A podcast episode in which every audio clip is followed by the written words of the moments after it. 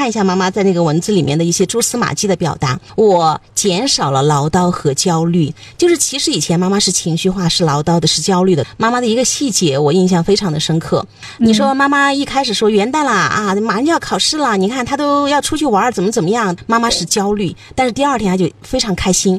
为什么？因为孩子的成绩还不错，达到了她期望当中的。只要你学习好，那么一切问题呢都会被掩盖。只是让我会发现，这个成长可能还有一个空间。妈妈还是在用那个结果为导向来确定自己对孩子当下的这样一种回应。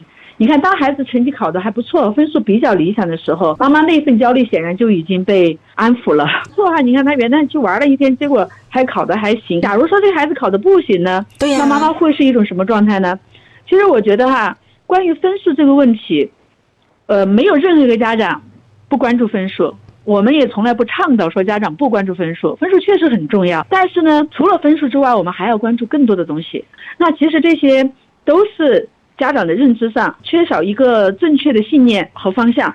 才会让我们完全被分数，我们被分数牵制着我们的思维了，左右了状态。我觉得妈妈在孩子学习的过程当中，一直没有一个真正的信任的状态。他会其实，在学习方面，尤其是要到考试的时候，他比孩子还着急。我经常跟家长们说一句话：当在学习上你比孩子还着急的时候，输的一定是家长。为什么？因为我们一着急，我们就会去掌控。那孩子还着什么急呢？因为有你催我，我复习你也催。我做作业你也催，呃，改错题也是你催啊，甚至你会把教辅材料都给我准备好。孩子一定就是懈怠的，对这个非常重要。当我们如果说在面对孩子学习的过程当中，我们比孩子着急，就意味着什么呢？就是在学习这件事情上，呃，我们错位了。这个学习本身应该是孩子的事儿，那家长一旦是显示出更主动、更积极、更焦虑，变成我的事儿了，然后就感觉家长是在前面拉着孩子走，或者说拿着个鞭子在后面催着孩子走。其实这两种状态都不可取，那我们可以陪着孩子，但这个事情的决策权、方向、呃进度、后果都应该是孩子去面对，这个才会让这个学习这个事情是孩子的事情。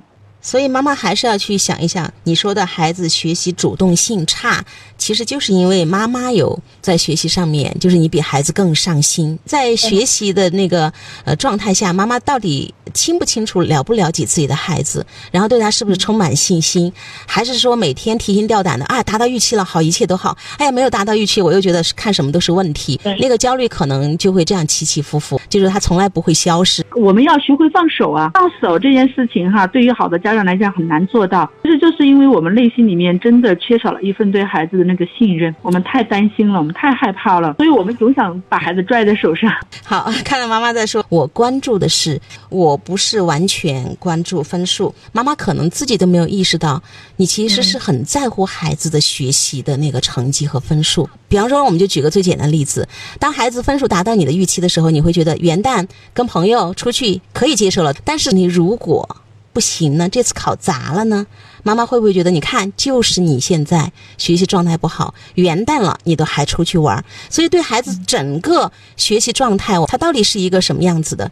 你真的心里有底吗？一个信任的状态吗？不会因为孩子玩了这一天，他考不好，就是这一天造成的。好，看到一位爸爸也在跟我们互动啊，老朋友，我现在基本上跟女儿是文字五分钟，斗图半小时，好玩好玩。对对对。啊，其实我要想帮助这位妈妈去觉察一下哈，如果我们是关注着孩子的全面发展，那我们在面对，即便是马上就要参加重要考试的一个孩子，他是不是可以有他自己的社交？他是不是可以？有他这样一个自我安排的权利。当我们面对孩子的这样一个安排的时候，我们是不是可以坦然的面对孩子？如果说我们不能做到，其实我们那个所谓关注孩子的全面发展就是假的。为啥这样子说呢？因为一个孩子他的成长啊，呃，学习是确实重要，但是我们说了，学习不见得就只是书本上的东西哦。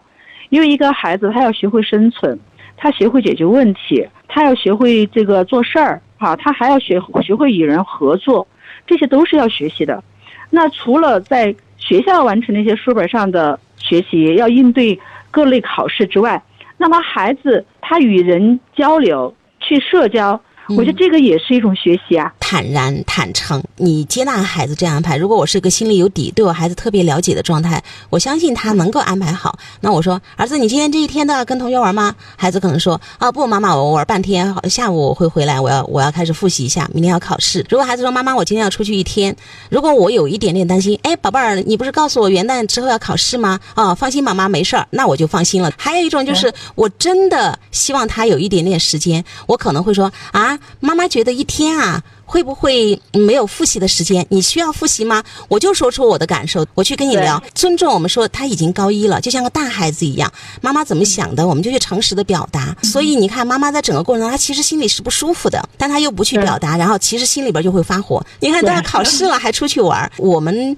跟孩子的沟通，我们不敢去表达，好像我们真实的意图其实是可以的。如果你不带评判，孩子完全可以自己做主。如果你觉得有点不放心，我做提醒，提醒之后你是必须要照做，孩子依然你可以去选择，真的去理解这个全面发展。孩子出去跟朋友玩，我们说现在好多孩子都已经不出去了，所以你看资源，哈佛大学就是曾经要招两个孩子，这两个孩子成绩差不多，能力差不多，他们很为难，不知道怎么选择。最后呢，面试官只好问一个：你们最喜欢的运动是什么？其中一个孩子回答说：“我喜欢慢跑。”一个孩子说：“我喜欢打篮球。”最后呢，打篮球的那个孩子被被录取了，被录取了，因为想了一下，慢跑是自己一个人的事情，打篮球他是有团队合作，对他可能觉得他还会有这样的一种能力，会不会要稍微占优势一点点？所以就把那个打篮球的孩子给那个录取了。